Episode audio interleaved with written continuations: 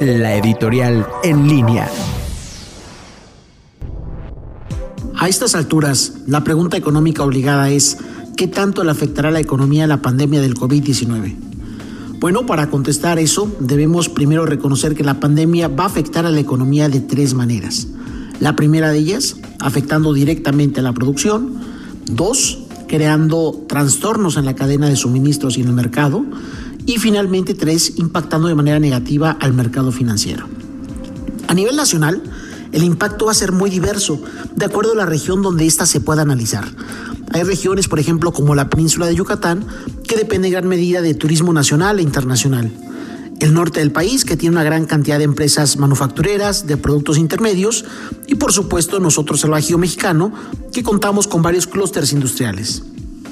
En el caso muy concreto de Guanajuato, el impacto económico va a depender en gran medida de qué tan rápido se puedan reactivar las empresas y se puedan integrar a una cadena de suministro mundial, particularmente la del sector automotriz. Hay que recordar que el sector automotriz ha sido el gran impulsor del crecimiento económico en Guanajuato en los últimos años. Gracias a este sector ha llegado una gran cantidad de empresas, muchas inversiones, se construyeron nuevos hoteles, restaurantes, servicios y se integró parte de la industria local como sus proveedores. Hoy, el sector automotriz puede ser la punta de lanza para reactivar la economía guanajuatense.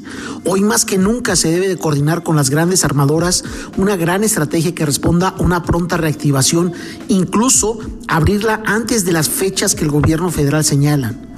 Durante los últimos años, esta industria ha sido un transformador muy fuerte en el Estado.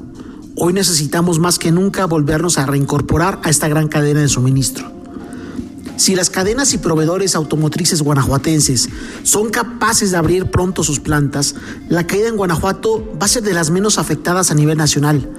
Esto es, todo va a depender de la rapidez con la que esta industria se pueda mover.